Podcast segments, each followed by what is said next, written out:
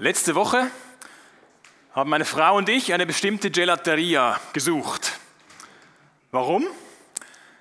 Freunde haben die empfohlen, dass man unbedingt mal dorthin gehen muss und das Eis dort genießen muss. Das war ein erster Grund. Ein zweiter Grund, es war heiß. Und der dritte Grund, wir hatten eben von diesen Freunden einen Gutschein bekommen für diese sehr feine Gelateria. Alles gute Gründe, um diese aufzusuchen. Das versteht gerade jetzt im Sommer praktisch jeder. Gute Gründe, sich ein feines Eis zu gönnen. Welche Gründe sprechen dafür, Gott zu suchen? Das ist heute für viele ganz und gar nicht mehr relevant, ganz und gar nicht wichtig. Haben viele gar nicht auf dem Schirm, warum sollten sie sich mit Gott auseinandersetzen, warum sollten sie Gott suchen, wenn es ihn denn überhaupt gibt. Viele brauchen ihn nicht mal mehr für eine Hochzeit oder auch nicht für eine Beerdigung. Da kann man sich auch anders weiterhelfen, dann mit, mit freien Rednern zum Beispiel. Vielleicht sagt man heute noch, naja, wenn es dir was bringt, dann beschäftige dich doch mit dem Gott. Okay, für mich ist es nichts. Der Bibeltext eben aus Jesaja 55, den wir gleich miteinander lesen, der ruft dazu auf, den Einzelnen ja, das ganze Volk, Gott zu suchen. Und ich bin überzeugt, dass es nicht nur irgendeine Nachricht für längst vergangene Zeiten, damals, irgendwann, sondern auch heute. Ist das so wichtig, dass, dass wir diesen Ruf hören und die Einladung hören, Gott zu suchen? Das ist die Einladung an den Einzelnen, an, an uns, an unsere Stadt, an unser Volk, an die ganze Welt. Gott zu suchen. Jeder ist eingeladen, nicht nur ein paar fromme Freaks, die am Sonntagmorgen nichts anderes oder nichts Besseres zu tun haben, sondern jeder, die ganze Welt. Ich lese Jesaja 55 ab dem Vers 6. Jesaja 55 ab dem Vers 6 heißt folgendermaßen: Sucht den Herrn, solange er sich finden lässt. Ruft zu ihm, solange er nahe ist. Der Gottlose soll seinen Weg verlassen und der Übeltäter von seinen Plänen absehen. Stattdessen soll er zum Herrn umkehren, damit er sich seiner erbarmt. Ja, bekehrt euch zu unserem Gott, denn bei ihm ist viel Vergebung.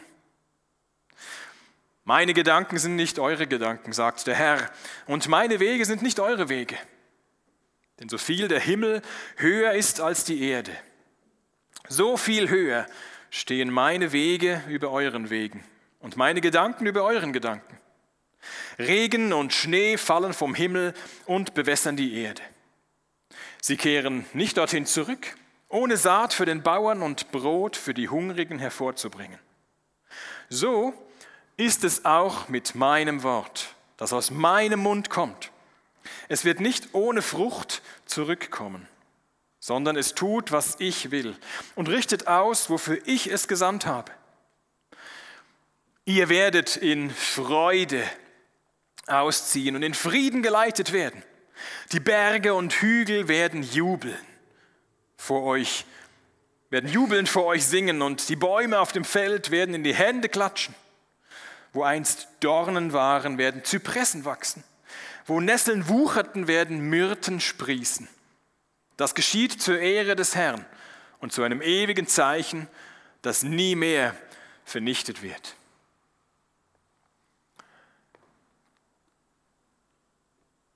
Jesaja spricht hier im Auftrag von seinem Gott und er, er nennt mindestens vier Gründe, mindestens vier Gründe, warum es sich lohnt, Gott zu suchen.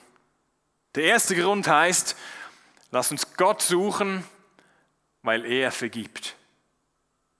Das ist das Thema in den ersten Versen, Versen 6 und 7. Da bearbeitet Jesaja seine Leute regelrecht wie ein, ein orientalischer Händler, der Leute zu sich einlädt und aufruft und er sagt, sucht den Herrn, ruft zu ihm, kehrt um, lasst ab von euren Plänen, bekehrt euch zu dem einzig wahren Gott, zu, zu, zu eurem Gott eigentlich.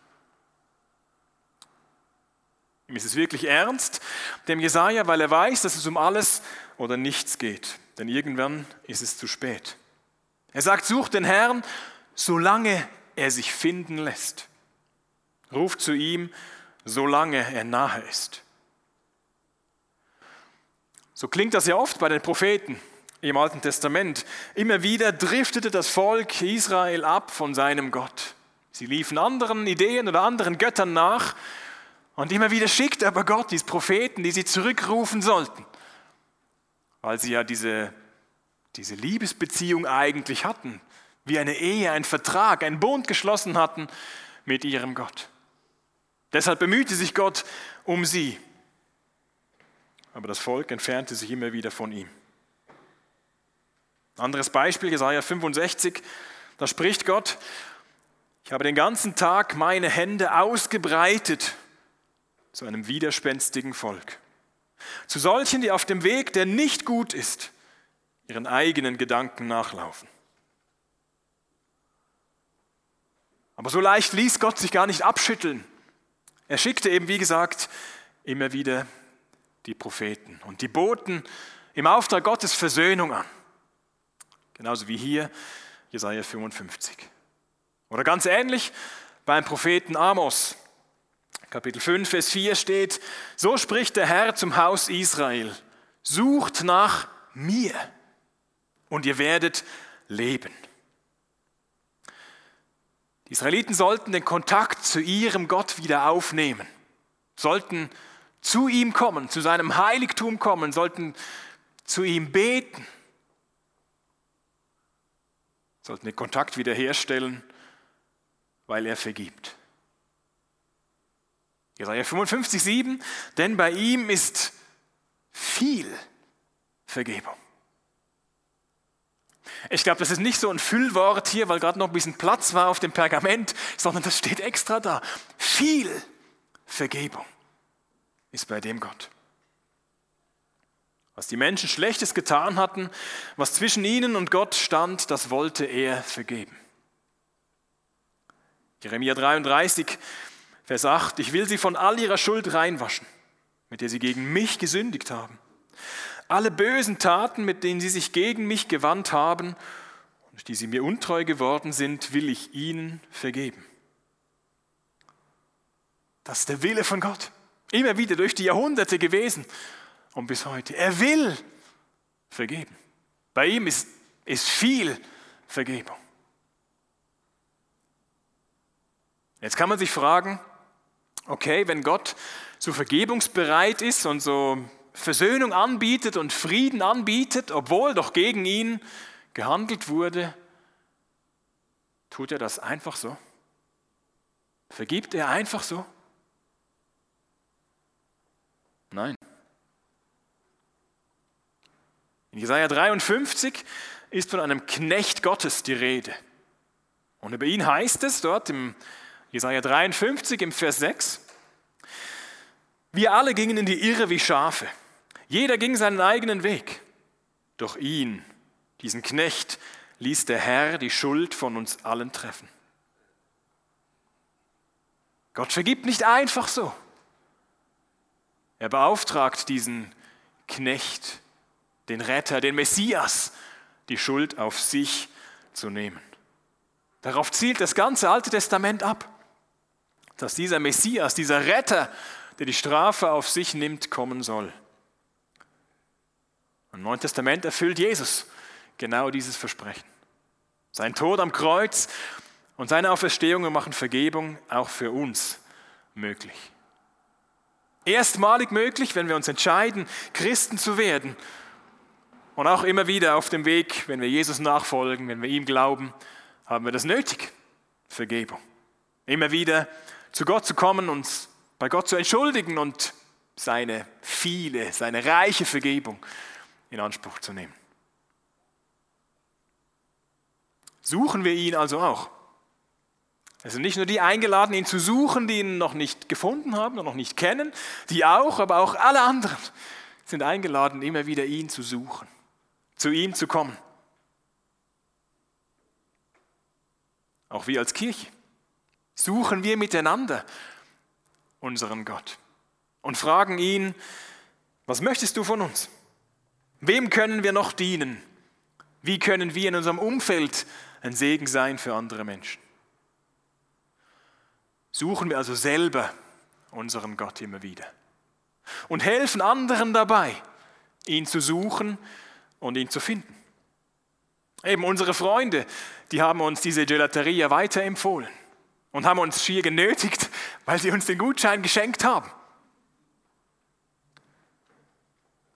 Deshalb sind wir hingegangen, weil wir einen Gutschein hatten und ihre Empfehlung hatten. Genauso können wir anderen unseren Gott weiterempfehlen und andere einladen, sich auf ihn einzulassen, sich mit ihm zu beschäftigen, sich auf ihn einzulassen, sich die ein oder anderen Fragen zu stellen oder Gedanken zu machen, solange er sich finden lässt. Denn auch die beste Gelateria macht irgendwann zu. Jesaja 55 ist an Juden gerichtet, die in Babylon im Exil lebten, in der Verbannung, gestraft, weil sie ihren Gott links liegen gelassen hatten. Sie waren weit weg von zu Hause und sie wussten, wir haben unseren Gott verlassen, wir haben uns das selbst hier eingebrockt, wir haben es selbst verbockt. Und jetzt hören Sie, wo Sie dort in der Fremde weit weg von zu Hause sitzen, hören Sie diese Botschaft der Hoffnung. Hoffnung auf einen Neuanfang, dass Ihr Gott Ihnen tatsächlich vergeben will und dass er sie wieder annimmt. Und das können Sie gar nicht glauben. Das ist für Sie wie unfassbar, dass nach dem, was passiert ist, Ihr Gott doch wieder sagt, sucht mich. Ruft zu mir, kehrt um, ich bin da für euch. Der zweite Grund, Gott zu suchen, heißt, weil er anders ist.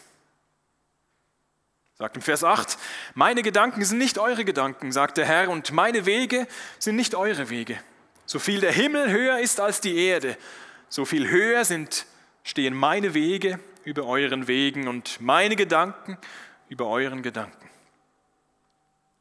Die verzweifelten Juden damals in Babylon, die dachten, sie hätten bei Gott gar keine Chance mehr. Sie waren selbst schuld an ihrer Misere. Und sie hätten das verstanden, wenn Gott nichts mehr mit ihnen zu tun haben wollte. Aber Gott sagt ihnen, ich bin anders. Meine Gedanken sind anders, meine Wege sind anders als eure Wege. Ich will euch gnädig sein. Kommt zurück zu mir. Wie viel höher ist denn der Himmel als die Erde? Wir können das, das lässt sich nicht messen. Oder wir können schon gewisse Einteilungen machen mit Troposphäre und Stratosphäre und was es alles gibt, Exosphäre und so weiter. Äh, und so weiter. Aber es lässt sich nicht messen, wie, wie weit der Himmel von der Erde entfernt ist. Das ist unendlich. Und dieser Vergleich soll doch aussagen, dass Gottes Gedanken, Gottes Wege ganz anders sind. Unseren weit überlegen. Gott ist anders. Man kann auch sagen, er ist heilig. Der Apostel Paulus schreibt im Neuen Testament, im Römerbrief Kapitel 11, 33, schwärmt er regelrecht nach diesen nicht so einfachen Gedanken, die er sich dort macht, Kapitel 9 bis 11, wo er über, über die, die Kirche redet, die neutestamentliche Gemeinde und das Volk Israel und die Bedeutung und wie ist das und hängt das zusammen. Und am Schluss bricht er in so einen Lobpreis aus und sagt, wie wunderbar ist doch Gott. Wie unermesslich sind seine Reichtümer, wie tief seine Weisheit und seine Erkenntnis. Unmöglich ist es uns, seine Entscheidungen und Wege zu begreifen. Die Israeliten damals meinten, Gott wolle ihnen gar nicht mehr vergeben. Damit lagen sie falsch. Auch heute können falsche Vorstellungen von Gott verhindern, dass wir ihn suchen oder dass andere Menschen ihn suchen. Zwei Beispiele. Manche meinen, Gott sei unzuverlässig. Wenn man ihn am dringendsten braucht, dann ist Gott nicht da. Dann ist er am weitesten weg. Und das kann sich tatsächlich so anfühlen. Das kann sich tatsächlich so anfühlen. In den Psalmen finden wir so ehrliche Gebete. Psalm 13 und andere, wo Menschen das wirklich so erleben. Und zu Gott rufen und schreien, wo bist du? Warum hilfst du nicht? In so einer Situation ist das schwierig zu glauben, dass Gott dich nicht vergessen hat. Oder? Ist Gott vielleicht doch unzuverlässig? Nein. Gott ist anders. Seine Wege sind nicht unsere Wege, doch er lässt seine Nachfolger nicht hängen. Vielleicht können wir Gottes Zeitplan nicht immer nachvollziehen oder denken, ja, wenn ich Gott wäre, dann würde ich es ganz anders machen. Aber seine Wege sind nicht unsere Wege. Was feststeht, der Vater lässt seine Kinder nicht hängen. Der Vater kümmert sich um seine Kinder. Jesus versprach seinen Jüngern, als er im Gespräch war mit ihnen, kurz vor seinem Abschied hier auf der Erde, redete er über den Heiligen Geist, der, der kommen wird. Und er sagt, Johannes 14, 16, ich werde den Vater bitten und er wird euch einen anderen Ratgeber oder Tröster geben, der euch nie verlassen wird der euch nie verlassen wird. Gott ist nicht unzuverlässig. Zweites Beispiel, andere Leute haben das Bild von Gott, er sei launisch. Und dann wird gesagt, ja, im Alten Testament zum Beispiel sieht man doch, dass Gott willkürlich vorgeht. Wie so ein mürrischer Hausmeister, der die Schüler in der Schule ungleich behandelt. Die einen lässt er laufen, da drückt er ein Auge zu, aber die anderen, die macht er zur Schnecke. Völlig willkürlich. Ist Gott nicht auch launisch? Psalm 103, Vers 11. Denn so hoch der Himmel über der Erde ist, so groß ist seine Gnade gegenüber denen, die ihn fürchten. Gott gleicht nicht diesem mürrischen Hausmeister. Gott gleicht eher einem gerechten Richter. Einem gerechten Richter, der alle Fakten kennt, dem nichts entgeht, der alle, der die Beweislage überblickt. Und der zu dem Angeklagten, den er zu Recht verurteilen könnte,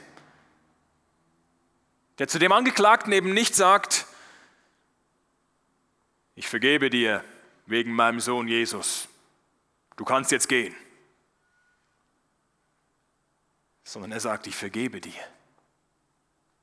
wegen meinem Sohn Jesus. Und du kannst jetzt kommen. So ist unser Gott. Auf ihn ist Verlass. Er ist der liebende Vater, der Menschen zu sich einlädt und ruft, um ihnen zu vergeben. Der nicht einfach alle Augen zudrückt und sagt, ist ja nicht so schlimm. Aber der seinen Sohn gegeben hat, damit wir und andere mit ihm versöhnt sein können. Für jetzt und für immer. Es lohnt sich, ihn zu suchen, weil er anders ist, als wir oft denken. Der dritte Grund dafür, Gott zu suchen, heißt, weil sein Wort gilt.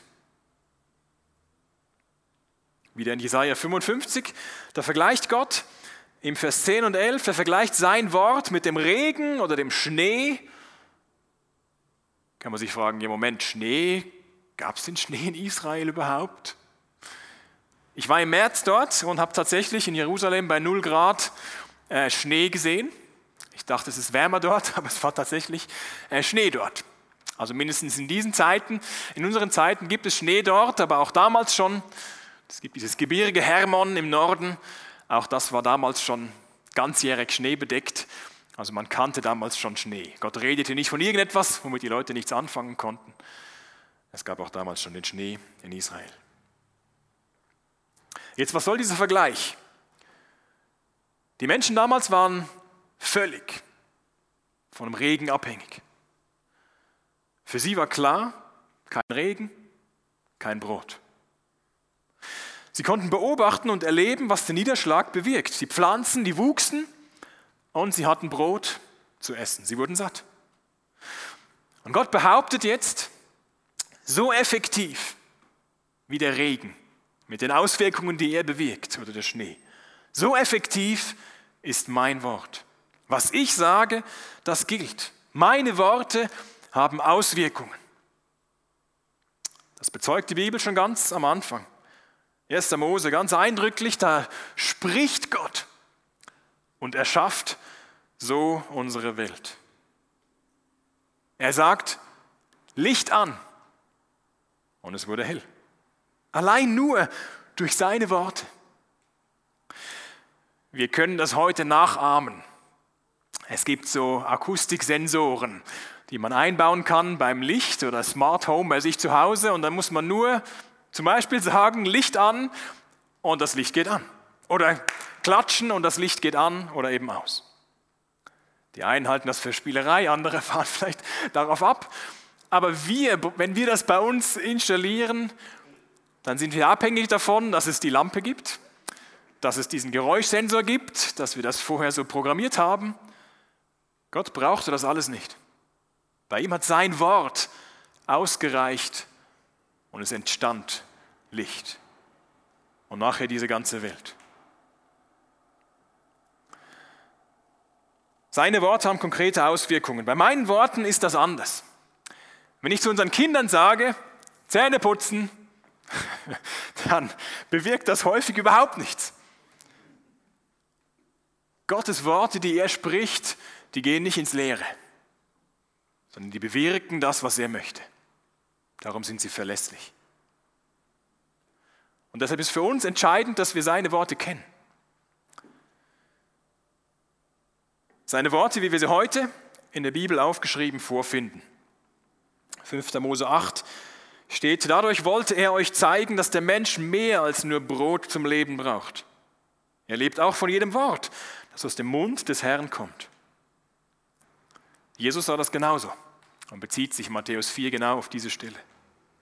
Ja, Jesus selbst ist das Wort Gottes in Person. Was Gott dieser Welt zu sagen hatte, das komprimiert sich in Jesus. Das ist konzentriert in Jesus.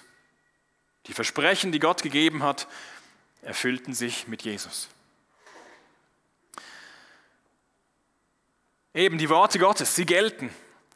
Jetzt, welche Rolle spielt die Bibel in deinem Leben? In deinen Ferien? In deinem Alltag, der jetzt wieder anfängt? Ich finde das in den Ferien gar nicht so einfach. Wenn der Rhythmus fehlt, dann irgendwo Zeit zu finden, mir wirklich Zeit für die Bibel zu nehmen. Ich bin dagegen, schlechtes Gewissen zu machen und sowas auszulösen wie, ja, ich sollte wieder mal mehr die Bibel in die Hand nehmen oder sowas.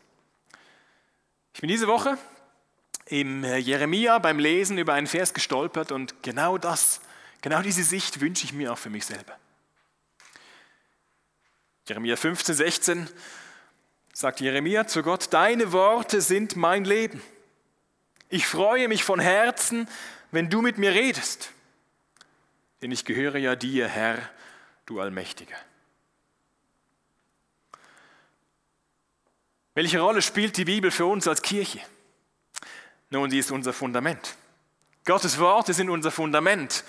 Und wenn wir bald unser Gebäude in Wipkingen umbauen, dann gehe ich davon aus, dass wir keinen Millimeter vom Fundament abweichen, sondern wir bauen auf dem Fundament auf, das dort gelegt ist. Die Bibel Gottes Worte sind unser Fundament. Sie geben uns als Kirche die Daseinsberechtigung. Und Gott sagt uns darin, was wir tun sollen. Ihn lieben, andere Menschen lieben. Behandeln wir die Bibel doch nicht wie so trockene Vertragstexte oder wie die allgemeinen Geschäftsbedingungen, sondern wie das Lieblings-App auf dem Handy. Da muss uns keiner zwingen, diese App zu öffnen und doch mal wieder daran zu denken und vielleicht doch einmal in der Woche die Lieblings-App zu öffnen. Das ist ganz automatisch, wird die geöffnet und gelesen. Jetzt für die Juden damals, die im Exil in Babylon gelebt haben, hieß das, wenn Gott sagt, dass Umkehr möglich ist, dann stimmt das. Dann ist das kein, sind das keine Fake News oder irgendetwas. Dann stimmt das, was Gott sagt. Und es kam sogar noch besser. Zusätzlich dazu, dass sie ihren Glauben an ihren Gott erneuern durften, durften sie zurück in ihr Land. Sie durften zurück in das versprochene Land, in ihre alte Heimat. Das sichert Gott ihnen zu, Vers 12. Ihr werdet in Freude ausziehen von dort, wo ihr jetzt seid. Und ihr werdet in Frieden geleitet werden. Shalom. Es wird angekündigt hier als ein Riesenevent, bei dem sich im Bild gesprochen sogar die Natur mitfreut. Statt Dornengestrüpp wachsen immergrüne, duftende Sträucher. Berge stehen Spalier und Bäume klatschen in die Äste, oder wie man das sagen möchte. Das ist die wahre Street Parade. So stelle ich mir das vor. Jetzt war das eigentlich so, dass die Juden dort, wo sie waren, in einer ausweglosen Lage steckten. Vielleicht steckst du gerade in einer Lage, die ausweglos scheint, die schwierig ist. Und du fragst dich, was soll sich denn hier noch verändern? Was soll selbst Gott hier noch anders machen können? Die Juden haben erlebt, dass Gottes Wort gilt. Sie durften tatsächlich zurück ins versprochene Land. Wenn wir Jesus nachfolgen, sind wir auch unterwegs in unser versprochenes Land, von dem vorher in dem einen Lied die Rede war. Gott ist so mächtig, dass er jetzt schon Situationen verändern kann, in denen wir drin stehen. Aber es wird in diesem Leben noch nicht alles gut werden. Er kann uns jetzt schon seinen übernatürlichen Frieden schenken, aber es wird hier auf dieser Erde nicht alles einfach gut werden. Doch er wird uns ans Ziel bringen, in die perfekte Zukunft, bei ihm, für immer. Der letzte Grund, Gott zu suchen, heißt, weil er es wert ist. Vers 13 am Ende steht, das geschieht zur Ehre des Herrn und zu einem ewigen Zeichen, das nie mehr vernichtet wird. Wenn Gottes Volk ihn sucht, zu ihm umkehrt und seine Rettung erlebt, dann wird er geehrt. Das ist die Bestimmung bis heute unseres Lebens, ihn groß zu machen. Diese Woche läuft in München ein riesiger Event, die europäischen Meisterschaften in ganz vielen verschiedenen Sportarten, neun Sportarten, die dort zusammengefasst ihre EM feiern oder den Europameister küren. Das ist von Klettern bis Rudern über Leichtathletik, BMX, was auch immer. Ein Riesenevent mit Tausenden von Teilnehmern.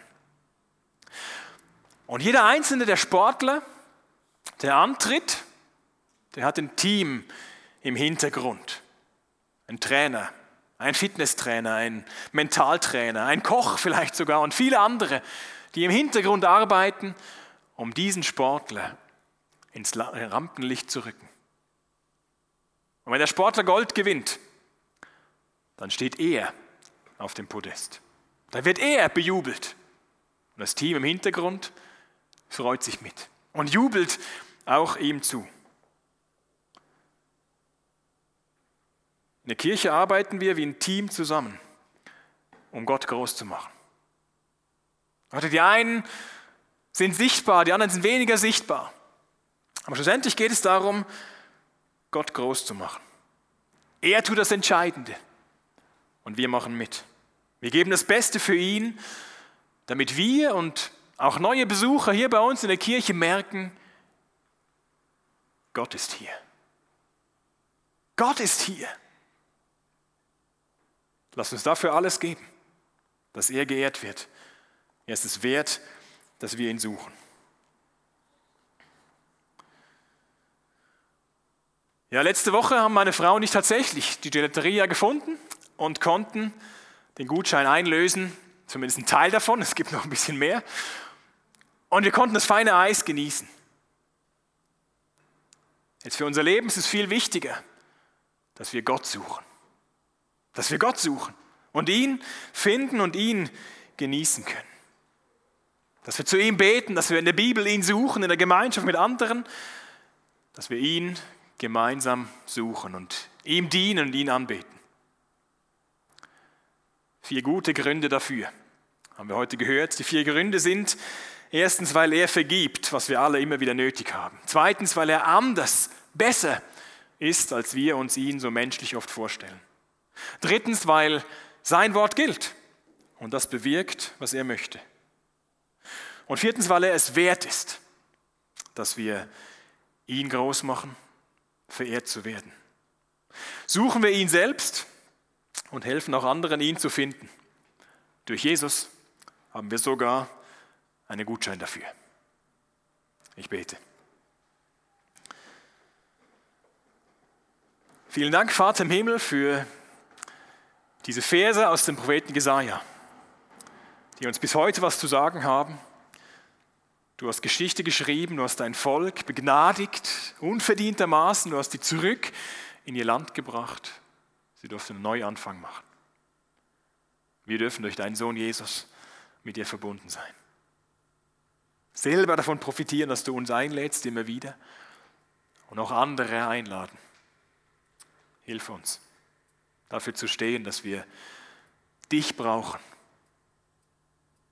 Dass wir dich im Alltag suchen, dass wir dich als Kirche suchen und erleben, wie du uns führst. Und wir Wege gehen können, die du vorbereitet hast, dass auch andere Menschen dich finden. Und wir gemeinsam dich ehren, dich groß machen, weil du es wert bist. Danke, Herr. Amen.